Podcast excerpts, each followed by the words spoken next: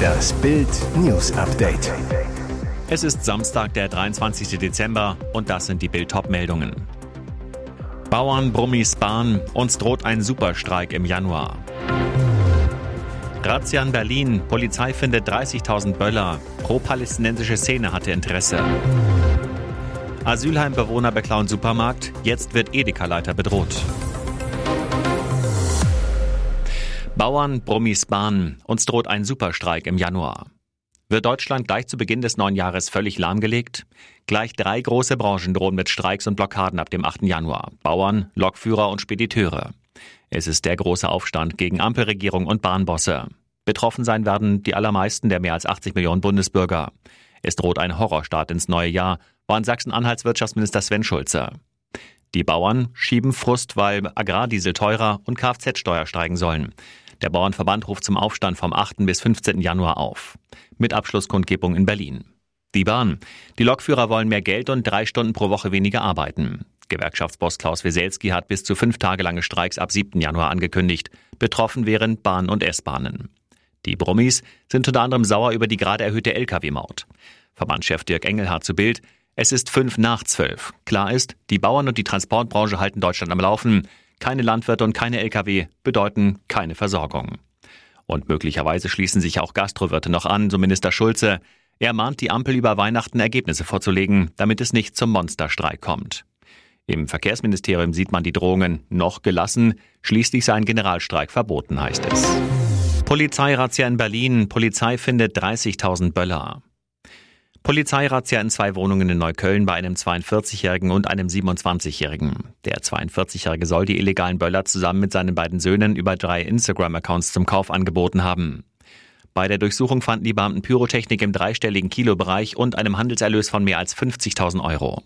Außerdem mehr als 80 Kugelbomben, rund 30.000 Böller, knapp 100 Knallpatronen und eine Schreckschusswaffe. Laut Polizei Berlin gibt es Hinweise, dass sich auch die aktionsorientierte pro-palästinensische Szene über die Internetshops des Mannes mit den illegalen Böllern versorgt haben könnte. Demnach sollten diese Böller insbesondere zu Silvester gegen Berliner Einsatzkräfte eingesetzt werden. Bereits in der Silvesternacht im vergangenen Jahr waren Polizisten mit Kugelbomben angegriffen worden. Auch der 27-Jährige soll im großen Stil mit Pyrotechnik gehandelt haben.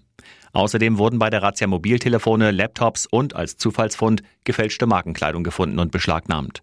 Jetzt wird wegen des Verstoßes gegen das Sprengstoffgesetz ermittelt. Asylheimbewohner beklauen Supermarkt, jetzt wird der Edeka-Leiter bedroht. Er machte öffentlich, was täglich in seinem Edeka-Markt passiert. Für hunderte Euro stopfen sich unter anderem Bewohner eines nahegelegenen Asylwohnheims und andere Klaubanden die Taschen voll, verlassen den Laden ohne zu zahlen. Jetzt wird der Regensburger Marktleiter Konstantin Gatzke selbst bedroht. Auf Facebook schreibt Gatzke, leider werde ich gerade durch Ultralinke fertig gemacht. Es wurde mir auch schon per Instagram gedroht. Extreme Linke werfen dem Chef des Edekas im Regensburger Donau-Einkaufszentrum vor, Hetze gegen Flüchtlinge zu schüren.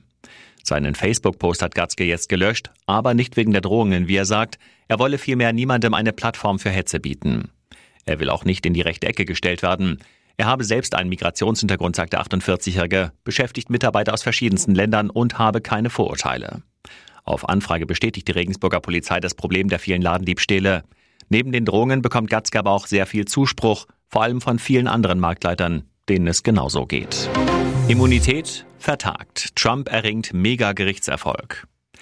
Das dürfte das Weihnachtsfest von Donald Trump froher machen. Der Ex-Präsident der USA hat einen dicken Sieg in den vielen Prozessen gegen sich errungen. Es geht um die alles entscheidende Frage, genießt ein Präsident der USA Immunität und kann folglich gar nicht vor Gericht gestellt werden?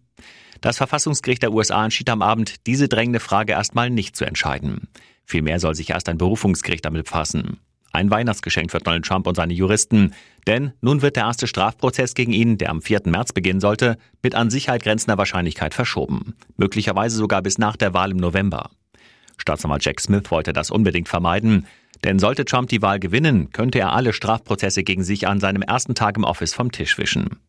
Seit Smith seine historische Strafanzeige eingereicht hat, setzten Trumps Anwälte vor allem darauf, die Verhandlungen durch alle Instanzen zu jagen. Smith wollte deshalb gleich vors Verfassungsgericht ziehen. Die neun Verfassungsrichter, von denen sechs konservativ und drei von Trump selbst nominiert worden sind, ließen Smith allerdings abblitzen. Hempel war fast raus, doch dann deutscher Dartswahnsinn.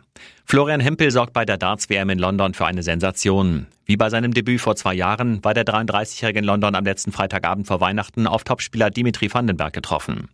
Damals hat er mit dem 3 zu 1 für die größte Sensation des Turniers gesorgt. Diesmal war die Überraschung noch größer. Der Deutsche holte eine 0 zu 2 Satzführung auf.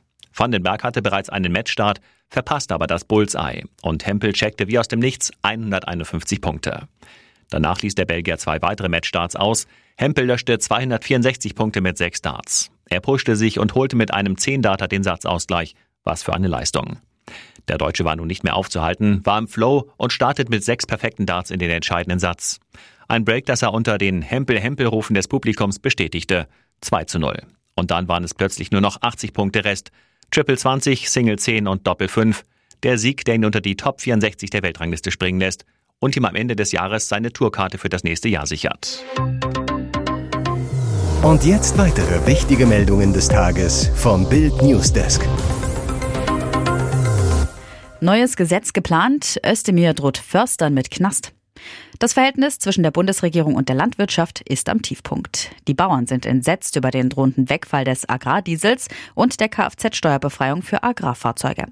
Ausgerechnet jetzt treibt Landwirtschaftsminister Cem Özdemir ein anderes Projekt voran, das der aufgebrachten Landwirtschaft weiter zusetzen dürfte.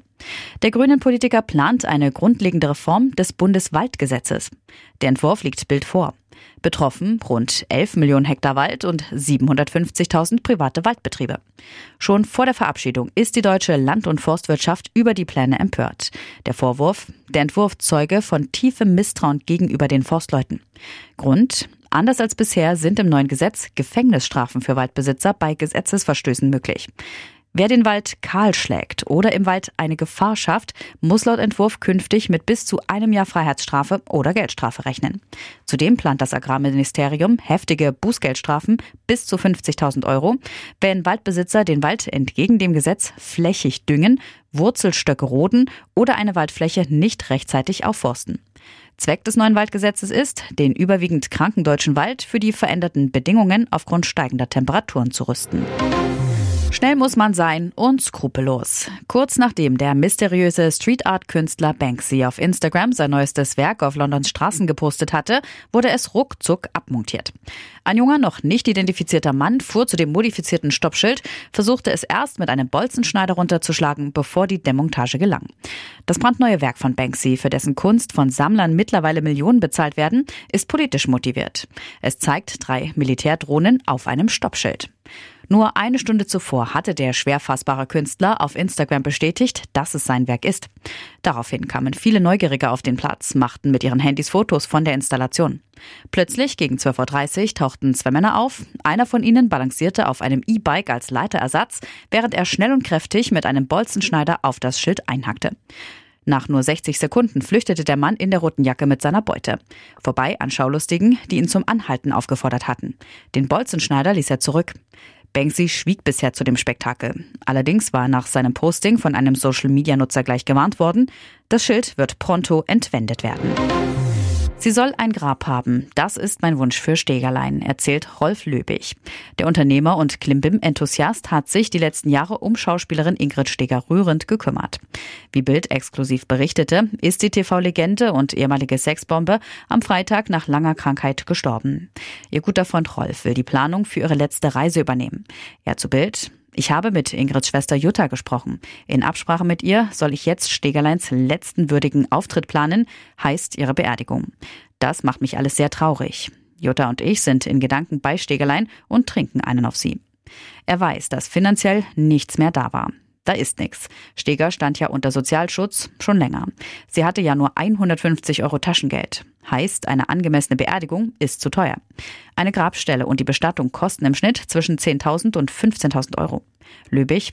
Ich habe auch nicht die Mittel, aber ich versuche mein Netzwerk zu aktivieren und hoffe auf viele Menschen, denen Ingrid etwas bedeutet hat. Sie hat doch so vielen Männern Spaß bereitet. In Absprache mit Ingrids Schwester Jutta will Rolf Löbig jetzt sein Bestes tun und Geld sammeln. Böse Überraschung für Julian Nagelsmann zu Weihnachten. Der Fußball-Bundestrainer wollte eine friedliche Trennung von seiner Nochfrau Verena Breyer. Doch nun droht ihm ein Scheidungskrieg mit seiner Jugendliebe. 15 Jahre war er mit ihr zusammen. 2018 heiratete das Paar, hat eine Tochter und einen Sohn. Im Sommer 2022 kam das Ehe aus. Nagelsmann ist mittlerweile mit der früheren Bildreporterin Lena Wurzenberger zusammen. Wie Bild exklusiv erfuhr, hat Breyer jetzt die Scheidung beim Familiengericht München eingereicht. Die Verhandlungen über die Trennungs- und Scheidungsfolgevereinbarung laufen aber bereits seit mehreren Monaten, bislang angeblich friedlich. Aus dem engen Umfeld des Paares heißt es, dass sich das Ex-Paar bereits zu etwa 85 Prozent geeinigt hatte. Es soll nur noch um kleinere Details gehen. Und doch beantragte Breyer nun bei Gericht Auskunft über die Berechnung des Zugewinns sowie die Berechnung des Unterhalts für sich und die Kinder. Ein Freund des Trainers sagt zu Bild, Geld ist Julian egal. Er will nur einfach Frieden und Harmonie innerhalb seiner Familie haben. Finanziell großzügiger als er kann man nicht sein. Er sagt auch, die finanzielle Einigung zwischen Julian und Verena stand unmittelbar bevor. Julian war darum sehr überrascht, dass seine Frau nun diesen Schritt vor Gericht geht.